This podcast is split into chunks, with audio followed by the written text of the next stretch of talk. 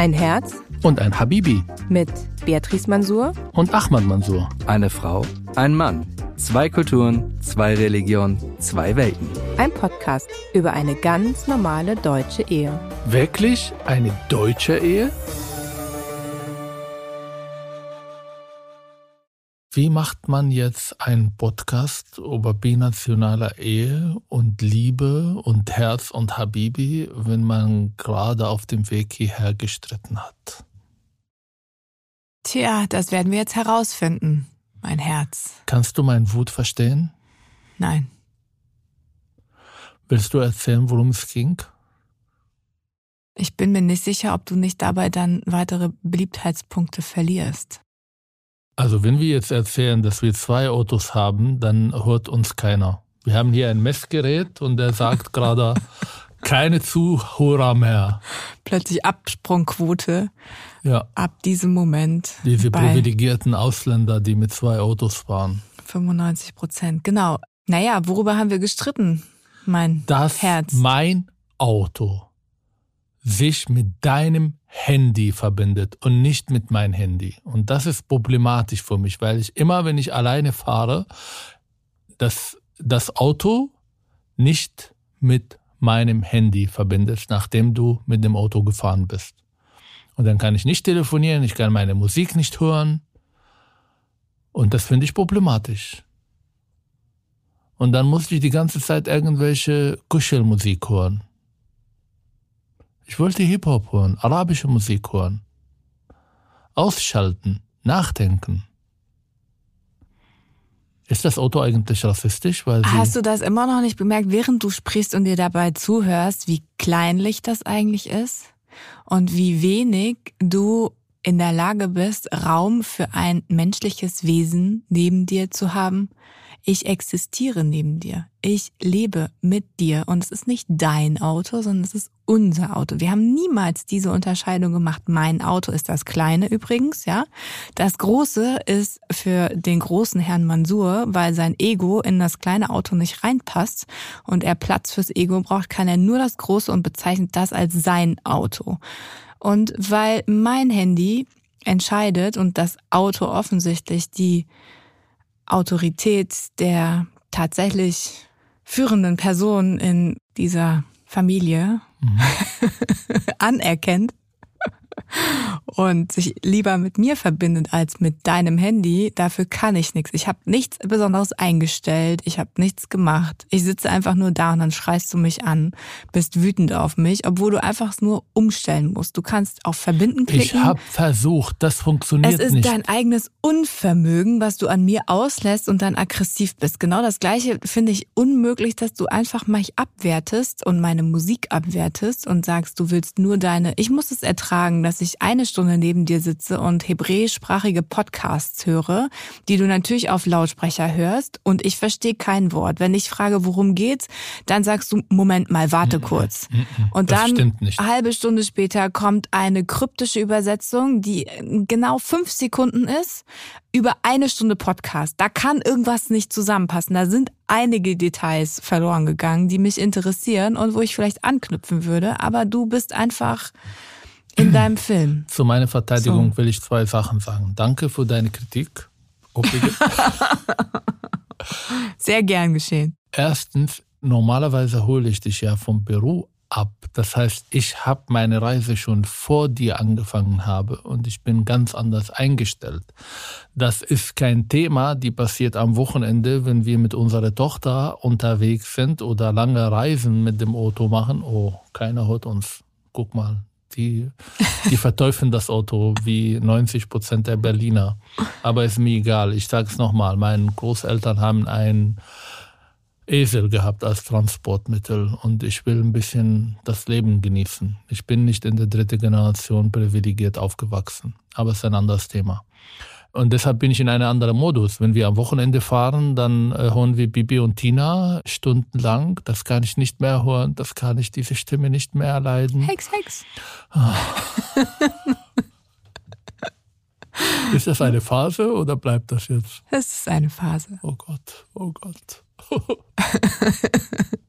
Aber sie dauert noch eine Weile. Ja. Ja. Und als zweitens würde ich sehr gerne die Zuhörer und Zuhörerinnen sagen, dass wir vor zwei Jahren angefangen haben, eine arabische Serie auf Netflix zu gucken. Mhm. Eine super Serie heißt Al-Haiba, leider ist nicht mehr im äh, Netflix zu sehen. Eine Staffel lief mit deutschen Übersetzungen und wir beide fanden die Serie super cool. Ich wollte danach eigentlich Krimineller werden und ein Kartell gründen. Übrigens einmal erinnere ich mich, wollte ich das mit einem Rabbiner machen. Und der fand das auch total. Also mhm. ich, ich, weiß nicht, warum ich nach Serien, die mich so begeistern, immer das tun will, was die zu Protagonisten tun. Protagonisten, genau, mhm. die, die Schauspieler getan haben. Das ist ein anderes Thema. Und dann gab es drei Staffeln von dieser Serie, die mhm, nur auf weiter. Arabisch in mhm. irgendwelche komischen Internetseiten zu finden. Und wir saßen drei Staffeln lang vor dem Fernsehen. Wir haben Arabisch geguckt und ich habe simultan drei Staffeln lang, und wir reden hier von jeder Staffel von 30 Folgen. Schließlich geht es hier um arabische Serien. Und, und jede Folge eine Stunde, anderthalb eine Stunde. Länge. Mhm. Und die habe ich übersetzt. Mhm. Das hast du auch toll also, gemacht. Genau, danke. Und darüber war Ausdruck ich auch von Liebe. Ja. Und erzähl mir nicht, dass ich irgendwie nur an mich denke, wie manche, die uns schreiben und ich bezogen und so weiter. Aber dazu kommen wir noch.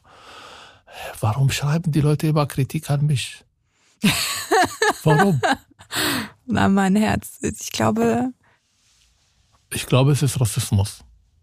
Bestimmt ist es Rassismus. Es ist die einzige logische Erklärung, dass die Weißen dich rassistisch behandeln, indem sie dich kritisieren. Ich weiß nicht, ich glaube, du arbeitest auch in dem Feld, wo es um kritisches Denken und sich reflektieren dreht. Und ich habe auch gelesen, dass du Psychologie studiert hast. Ich weiß nicht, warum du diese Frage stellst, warum die Leute dich kritisieren. Ja, aber in diesem Kontext, wir beide, mhm. wir machen einen Podcast zusammen. Mhm. Wir haben viele Situationen, wo wir die gleiche Meinung sind, andere Situationen, wo wir eine andere Meinung sind. Mhm. Aber unsere großartigen Zuhörer neigen dazu, mich mehr zu kritisieren als du. Als dich. Mhm.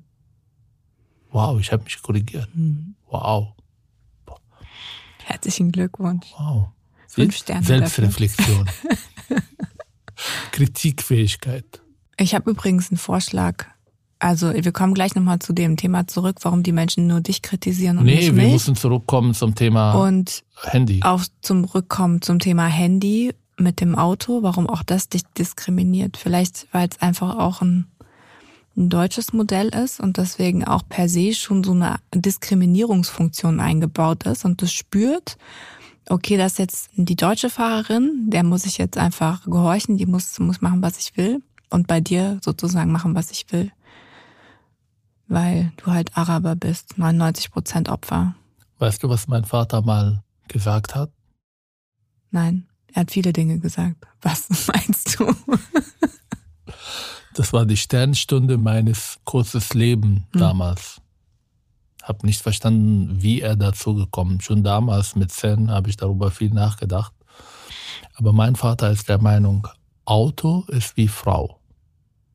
Man leiht sie nicht weiter.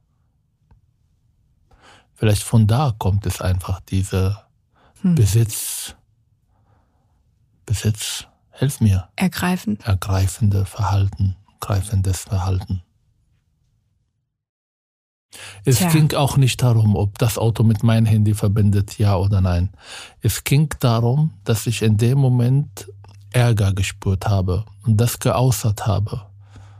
Und du in dem Moment null Platz vor mein Wut gelassen hat, mhm. hast.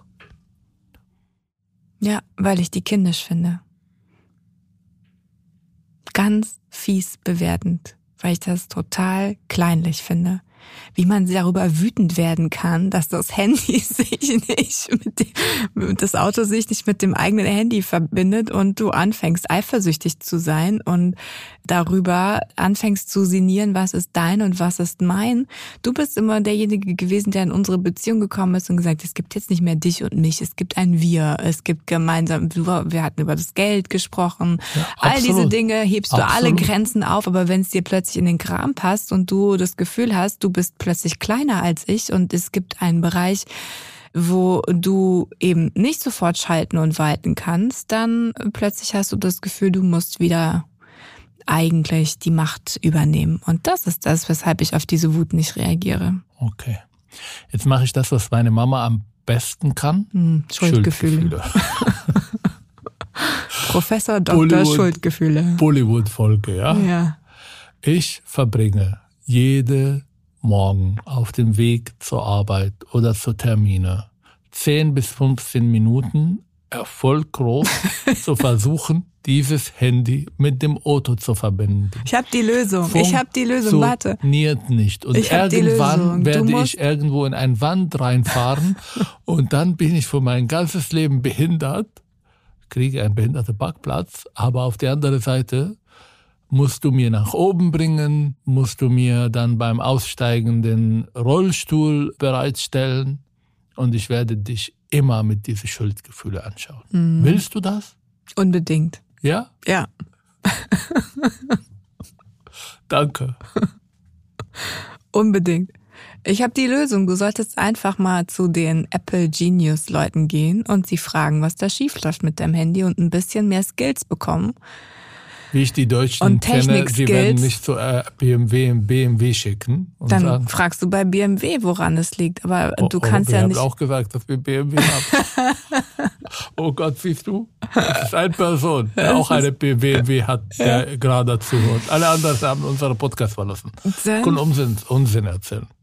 Hallo Alex. Das ist der Einzige, der geblieben ist. Ja, Nichtsdestotrotz, ich glaube, dass auch diese selbstzerstörerischen Tendenzen, die du hast, das Einzige, was dir einfällt, wie du das löst, gegen die Wand zu fahren vor lauter Ärger und dich zum Krüppel zu fahren. Ich weiß nicht, dir als Psychologen müsste dabei irgendwas auffallen. Ich habe nicht gesagt, dass ich das absichtlich mache. Ich habe gesagt, das ist Konsequenz von meinen Versuchen, aufmerksam auf das Handy zu schauen, damit ich ihn verbinde. Aber du darfst nicht fahren, während du das Handy verbindest. Du musst einfach stehen bleiben. Wo? Am Straßenrand. Bevor du losfährst, musst du das verbinden und solange ja, du. Ja, aber ich verbringe zehn Minuten und es funktioniert nicht. Dein Problem. dann kommst du spät zu Das ist Termin. nicht mein Problem, das ist dein Problem und du versuchst dein Problem zu meinem zu machen. Schatz, ich liebe dich. Entschuldigung, dass ich so laut geworden bin. Wir hören nur deine Musik und ich finde schon eine Lösung wir hören nicht nur meine Musik, wir können auch gerne tauschen, abwechseln. Aber die letzten zwei Jahre hast du immer mehr Raum gegriffen und das geht jetzt sogar schon darüber, dass du mich wütend anguckst, wenn ich nur, wenn du in das Auto steigst, ich sitze auf dem Fahrersitz, du steigst ins Auto, ich höre meine Musik, mein Handy ist mit dem Auto verbunden, weil natürlich ich alleine vorher in dem Auto war, du steigst zu und dann bist du schon wütend darüber und kannst es nicht ertragen, was ich für eine Musik höre, dass mein Handy damit verbunden ist. Das ist ein Verbindest bisschen. Verbindest dich dein Handy mit dem Kleinauto? Natürlich. Okay, das heißt, in zwei Autos hast du kein Problem, dich zu verbinden. Und ich habe kein Auto, der mit meinem Handy verbinden will. Ja. Okay, aber wir wollten ja über was anderes heute reden. Mhm. Wollen wir diese Handy von Andreas Du meinst, wollen wir diese E-Mail von Andreas nicht? Was habe ich gesagt? Handy? Nein, Andreas, ich habe kein Interesse an dein Handy. Ich höre Ihren Podcast gerne. Als kurzes Feedback an Hermann Suhr. Überraschung! Dessen sonstiger Populist.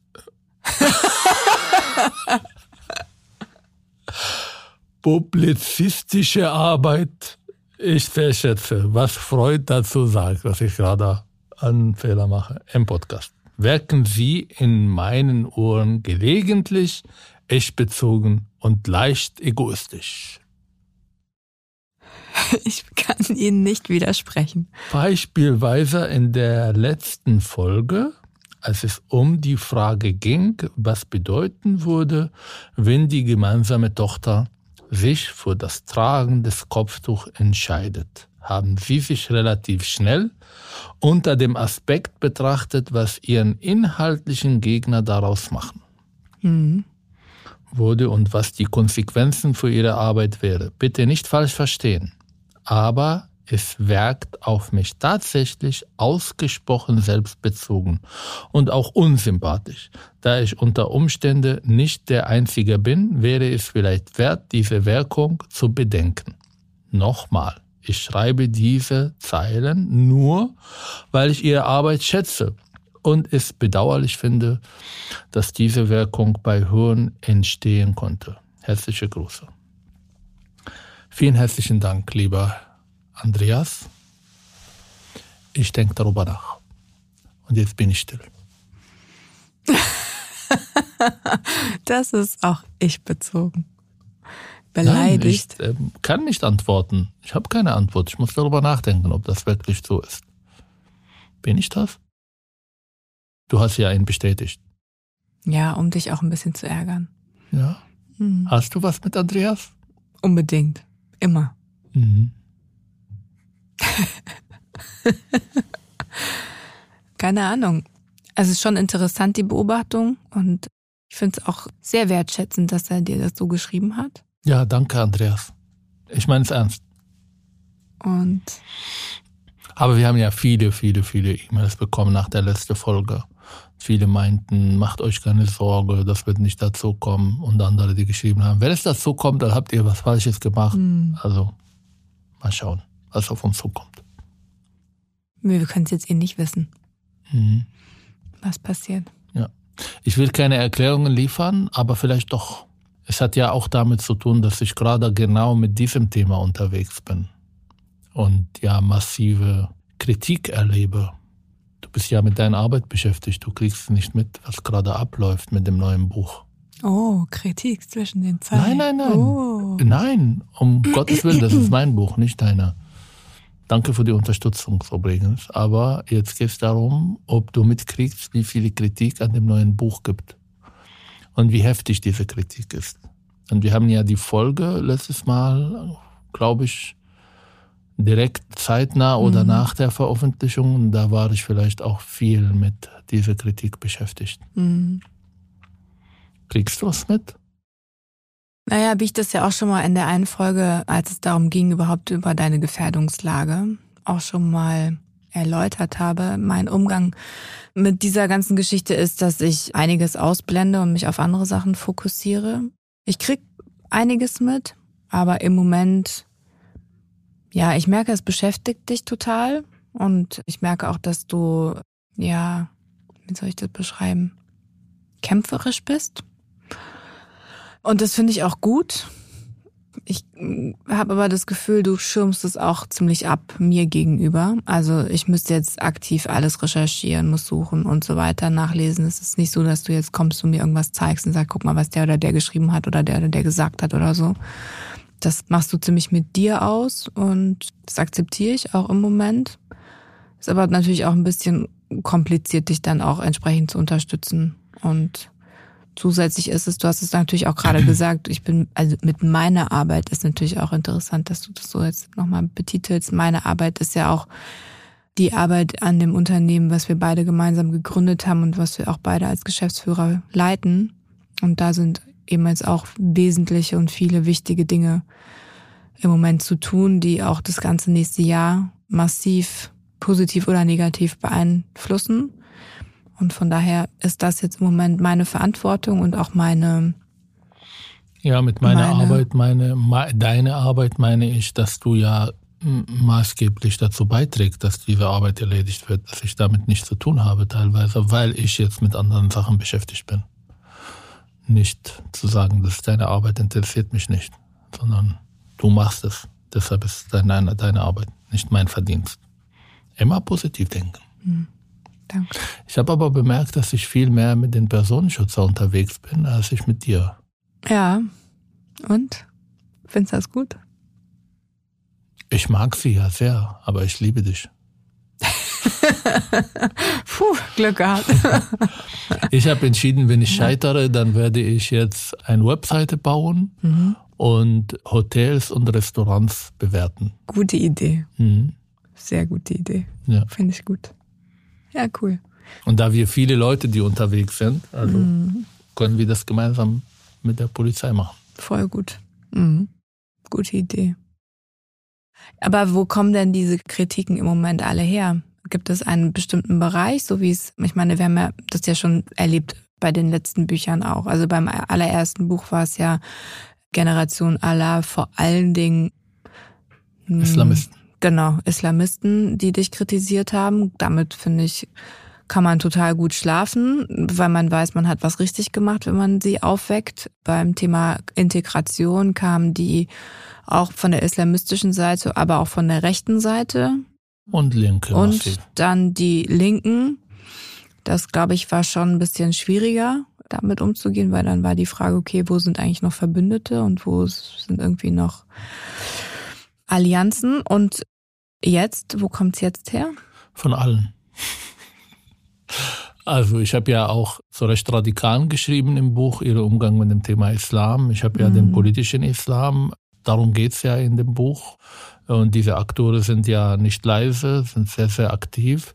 Und die Linke, die sowieso keine Interesse an solchen Themen haben und nur irgendwie mich als Krawallmacher. Und gerade habe ich einer Zeitung ein Interview gegeben, bevor wir hier reingekommen sind, nachdem wir mein Handy sich nicht verbunden mit dein mit Dings hier und da musste ich das halt so machen, wo ganz ganz viele Fragen gekommen sind, sehr skeptisch mit dem Thema umgehen. Wir haben gerade und darüber reden wir jetzt gleich äh, Muazzinrufe als großes Thema, Iran als großes Thema und es kommt noch alles zusätzlich zum Thema Buch, zum Thema Migration. Viele Leute kommen zu uns und ich gebe Interviews mittlerweile, glaube ich, seitdem das Buch da ist,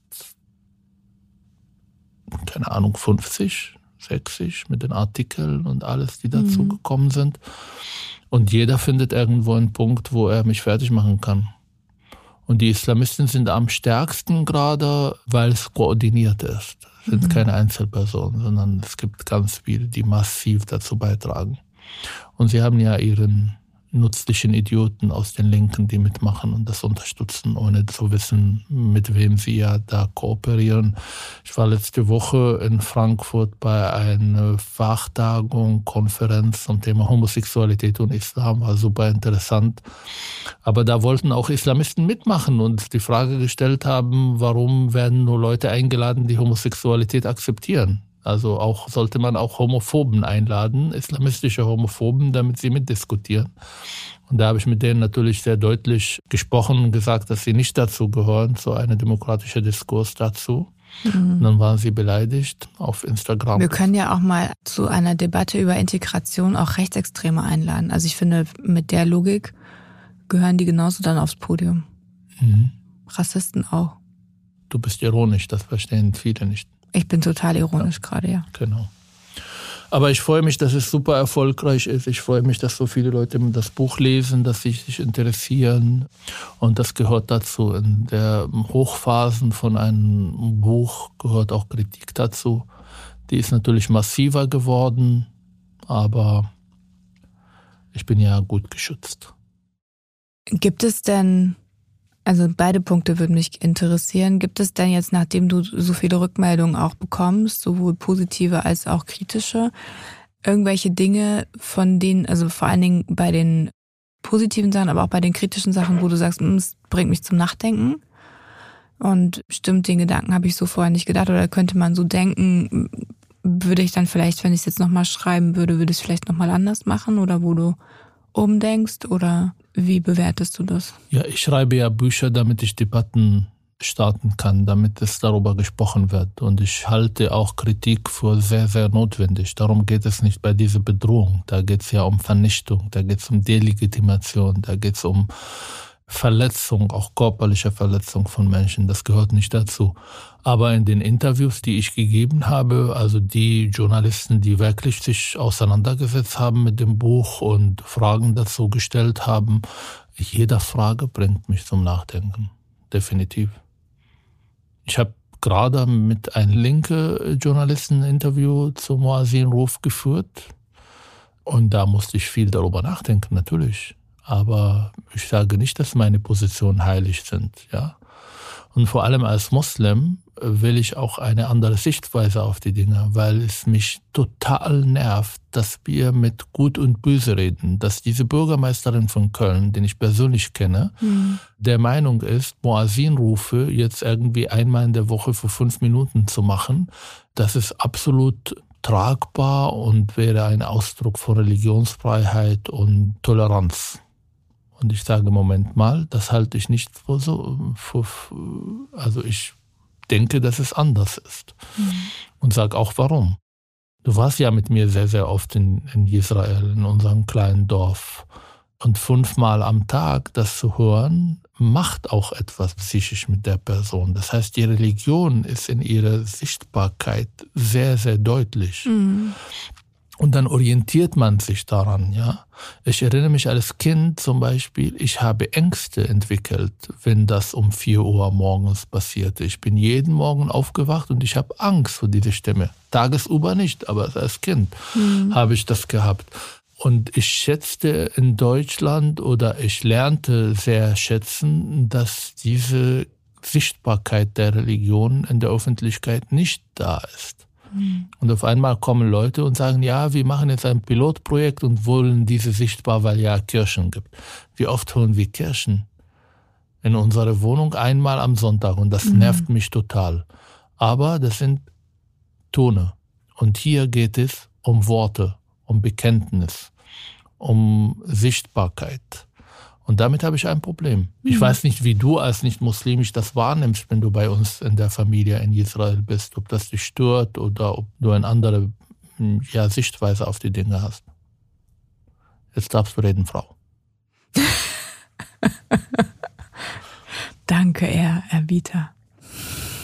Also ich muss ganz ehrlich gestehen, dass der allererste Impuls, als dann kam, okay, Muezzinruf und einmal in der Woche, dass ich im ersten Impuls dachte, okay, aber so schlimm ist ja nicht. Es sind ja nur fünf Minuten einmal die Woche. Und ich glaube, dass es vielen so geht, die dann denken, so warum regen sich jetzt alle auf wegen diesen fünf Minuten? Ja, wir hören die Glocke vielleicht gerade in Köln vom Kölner Dom permanent, ja, und es ist irgendwie viel präsenter und lasst doch diese Religion eben auch einfach ihren Platz haben. Der zweite Impuls aber geht eigentlich bei mir in die Richtung, dass ich sage, es ist eigentlich ein Fehlschluss. Denn zum einen Religionsfreiheit bedeutet auch Freiheit von Religion. Und wenn wir beginnen, alle Religionen gleichermaßen sichtbar zu machen, wie machen wir die Freiheit von Religion sichtbar? Die kann man nicht sichtbar machen. Und wenn man die Religionsfreiheit wirklich für die Gesellschaft gleichermaßen gewährleisten möchte, glaube ich, ist eher Zurückhaltung besser als eine permanente Sichtbarkeit und sich auch ein gegenseitiges Überbieten. Denn es ist eine Art von Wettrüsten, was man damit beginnt. Und der zweite Gedanke, ja, führt mich auch dazu zu sagen, dass ich glaube, dass es eher trennend auch wirkt als verbindend. Die Glocken, die wir hier hören, haben keinen einzigen Muslim dazu geführt, dass er sich plötzlich im interreligiösen, interchristlichen Austausch wiederfindet und es einfach friedlicher und mit weniger Vorbehalten in unserer Gesellschaft zugeht. Und der Muezzinruf macht die Religion, so wie du es auch gerade geschildert hast, hörbar, sichtbar, präsent und die Frage ist, was ist das Ziel? Ist das Ziel, Muslime in ihrer Identität als Muslime zu verfestigen und zu sagen, ihr seid muslimische Deutsche? Ist das nötig? Brauchen wir das wirklich, damit wir eigentlich in einer Gesellschaft zusammenleben können, die solidarisch und ohne Vorurteile miteinander lebt und auch arbeitet? Und ich glaube, dass dieses permanente Gucken auf bestimmte Merkmale, Minderheitsmerkmale und die besonders nach vorne und nach außen zu kehren, ist etwas Trennendes. Und dann hast du mich vorhin gefragt, wie ich das in Israel empfunden habe.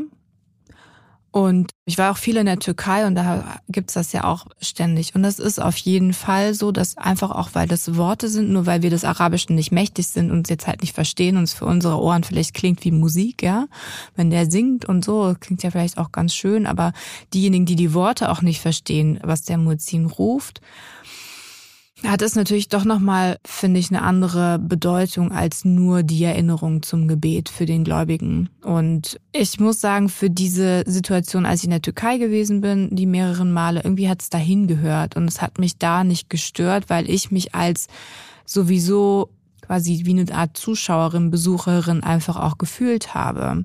Und es auch akzeptiere, dass es eben in dem Land der Islam einfach die vorherrschende Religion ist, es viele Gläubige gibt und es irgendwie einfach zum Gesellschaftsbild dazugehört. Wenn wir jetzt in Israel sind, sind wir in einem multireligiösen Land. Es gibt sowohl Christen, zwar in der Minderheit, aber es gibt sie. Es gibt viele jüdische Menschen und daneben auch muslimische Menschen. Und was ich in Israel wahrnehme, sind einfach diese getrennten Lebenswelten. Also es ist ein Unterschied, ob du im christlichen Nazareth bist und dort die Glocken hörst oder im jüdischen jüdischen Teil von Tel Aviv oder auch in Jerusalem oder wo auch immer oder eben dann in der muslimischen Stadt Tira bist. Das gesellschaftliche Bild ist ein anderes, das Leben der Menschen ist ein anderes und dieses, es hat keinen verbindenden, brückenbauenden Effekt, wenn man diese Religion besonders gleichermaßen sichtbar macht. Ich glaube, der Schluss es geht nicht auf. Im Gegenteil, ich muss hier ein paar Gedanken für die Zuhörer und Zuhörerinnen auch vermitteln. Erstmal, es gibt viele gemischte Städte, wo auch manche Familien sagen, das stört uns. Vor allem das um vier Uhr morgens. Mhm und das zu Konflikte führt, auch die nicht geklärt sind, weil die eine Seite das als islamophob bezeichnet und die andere Seite nicht versteht, warum sie jetzt nicht ihre Kritik äußern, dass sie jeden Mal um vier Uhr morgens aufgeweckt werden. Und man merkte auch, dass sie lauter werden, natürlich, wenn Konflikte da sind, weil es geht auch um Ärgern und nicht nur um Bekenntnis. Mhm und das auch dazu führt, dass dadurch auch Konflikte entstehen. Übrigens, da wo Mikrofone sind, nutzt man sie nicht nur fünfmal am Tag, um dann zu Gebet zu rufen, sondern in meinem kleinen Dorf zum Beispiel, man nutzt sie, um dann zu Demonstrationen zu rufen mhm. oder um die Leute in Gaza zu unterstützen und so weiter und so fort. Das heißt, eigentlich auch in einer digitalen Welt immer noch ein mhm. Machtinstrument, der das auch benutzt wird, um Botschaften zu vermitteln. Politische Botschaften. Politische Botschaften und vor allem natürlich Botschaften, die von einer religiösen Autorität kommen. Ja, mhm. also wenn ich fünfmal am Tag dann zum Gebet rufe und auf einmal sage, unterstützt eure Schwestern in Gaza oder sammelt jetzt Geld und da kommt ein Auto in eurer Viertel und gibt ihnen Geld, damit wir den und den helfen, dann ist das ein ganz andere, hat ein ganz andere Bedeutung und Wirkung, als wenn man das nicht im Kontext von Moschee tut. Und wer garantiert, dass es das in zwei, drei Jahren nicht auch hier passiert. Zweitens, man unterstützt ja auch eine bestimmte Moscheeverein mhm. mit einer bestimmten politischen Haltung. Man hat es nicht mit den liberalen muslimischen Blabla-Verein gemacht in Köln, sondern man hat es mit der DITIB-Moschee gemacht. Mhm. Ein Moschee, der übrigens von Erdogan damals eröffnet wurde, ohne dass Steinmeier oder Gauck oder Merkel eingeladen werden. Und das ist auch schon eine Botschaft. Deshalb halte ich von naiv, genau die zu unterstützen, die eigentlich auch sehr trennend arbeiten und die Religion nutzen, um eine politische Dimension zu geben. All das habe ich in meinem Buch geschrieben, die Sie ja kaufen konnten. Und deshalb bin ich dagegen, das jetzt so zu machen und so zu starten. Vor allem auch, es gibt eine Grundsatzfrage. Wie viel Religion in einer multireligiösen Gesellschaft darf sichtbar werden? Vor allem, wenn wir wissen, dass es politische Islamakteure gibt, die darauf Wert legen, die Sichtbarkeit zu stärken. Das hat und eine ich Moschee glaube, dass man diesen, ja, ich äh, falle dir gerade ins Wort, weil ich glaube, es ist nochmal wichtig, es geht nicht immer nur und deswegen glaube ich, ist dieser Reflex der Linken, sich vor den Islam schützend zu werfen. Das ist nicht schützend. Das ist voraus eilige Gehorsam. Wie auch immer du es bezeichnest. Wenn wir uns beispielsweise Bolsonaro in Brasilien angucken, da sehen wir, dass auch da sich Religion mit Politik gemischt hat, mit den Evangelikalen und im Grunde genommen wir dann auch da christliche religiöse Autoritäten haben, die nach denselben Mustern funktionieren und die dann Menschen nach vorne und die dann Mittel haben, um dann auch den Wahlkampf und auch diese ganze Vernetzung und so weiter. Und die Frage ist wirklich, wenn wir uns das gesamte Konstrukt gesellschaftlich und auch politisch angucken von Demokratie, bin ich der festen Überzeugung, dass zu viel Religion, also wenn wir Religion und Politik mischen, dann ist das das Ende der Demokratie. Explosiv. Und als Psychologe und Soziologe muss ich sagen, das ist auch eine Identitätsfrage, die man sehr unterschätzt. Die Kirchen gehören ja seit Jahrhunderten dazu. Und wenn man dann etwas Sichtbares auch produziert gerade, wo die Bevölkerung nicht davor informiert, wo man mit denen nicht darüber gesprochen hat, wo es nicht so ein Dialog dazu geführt, wird genau diese Rechtsradikalen auch unterstützen, die daraus eine riesen Kapital schlagen werden und dadurch auch Ängste schüren werden. Deshalb halte ich die Entscheidung für komplett naiv. Übrigens, es gab in Berlin während Darf der ich Corona... dir da ganz kurz widersprechen? Bitte also die Argumentation zu sagen, naja, in Deutschland quasi gehören die Kirchen historisch dazu, damit hast du recht, aber es ist nicht die gesamte Wahrheit, weil einfach durch die Gastarbeiter in den 60er Jahren einfach eine andere große, mittlerweile nicht mehr unrelevante Bevölkerungsgruppe dazugekommen ist. Sie und die gehört auch dazu. Aber jetzt geht es nicht um die Menschen, es geht nicht um die Muslime, sondern es geht um den Islam. Es geht um Symbol der Religionsausübung, der Sichtbarkeit verlangt in der Öffentlichkeit. Und das ist neu. Das gab es nicht. Das haben wir vor 100 Jahren und auch in den 60er Jahren nicht gehabt. Dass dann neben den Glocken auch dann Moasine gerufen werden und laut werden können. Und übrigens, glaube ich, hast du mitgekriegt, weil ich dir das erzählt habe, es gab ja auch eine so unsinnige Aktion von Senat äh, unterstützt, dass in Neukölln dann eine Moschee dann einmal aus Solidarität wegen Corona und so weiter den Moasin rufen. Was hat mit Corona zu tun? Aber ist egal, ja. Und das haben sie natürlich gemacht und auch mit einem sehr problematischen Moschee, der auch äh, teilweise in den Medien sehr kritisch betrachtet wurde. Und dann waren da ganz viele Leute, die nicht ihre Solidarität geäußert haben. Ähm, mhm. Damals war der erste Lockdown, wo eigentlich auch Kontakte nicht oder Gruppen nicht vorgesehen wurden. Und dann waren junge Menschen, die sich umarmt haben und das gefilmt haben und Allahu Akbar gerufen, weil sie endlich nicht ihre Religionsfreiheit haben, sondern den Islam sich behaupten konnte. Auch in Europa, mitten in Berlin, konnte man jetzt den Moasin hören. Und die haben das nicht als Toleranz verstanden, sondern als Anspruch, als, als Sichtbarkeit, Sieg. als Sieg. Und dann hat meine Tante aus Israel angerufen, Glückwunsch, wir haben das jetzt mitbekommen, wie großartig, arbeitet weiter, damit der Islam noch weiter sich verbreitet. Sagte, äh, Tante, du hast keine Ahnung, aber sie hat recht. Mhm. So hat sie das verstanden. Und mhm. so haben die Leute das verstanden, die da waren. Und darüber ist das in der Debatte überhaupt nicht vorhanden. Und als binationaler Ehe leben wir davon. Unsere Ehe existiert, weil die Religion unsichtbar ist. Jetzt kommt es von außen und will uns das aufzwingen. Deshalb bin ich kritisch. Ich kann die andere Seite aber auch verstehen. Sie sollen auch ihre Meinung sagen. Aber naja, ich halte sie für naiv.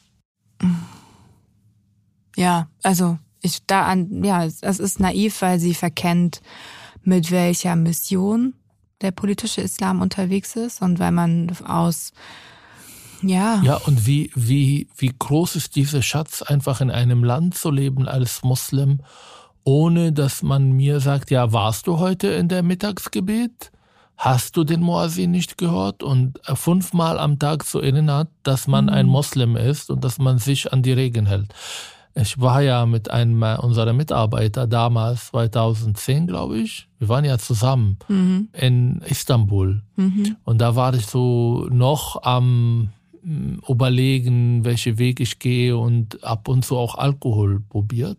Und ich saß in einem Café in Istanbul mit meinen Kollegen zusammen und habe ein Efes-Bier bestellt und dann kam das Bier, habe angefangen zu trinken und auf einmal hole ich diese Moasin. Mhm. Und das war eine Situation, die nicht so einfach für mich war, weil in dem Fall war das Erinnerung, du machst etwas, was nicht islamisch ist.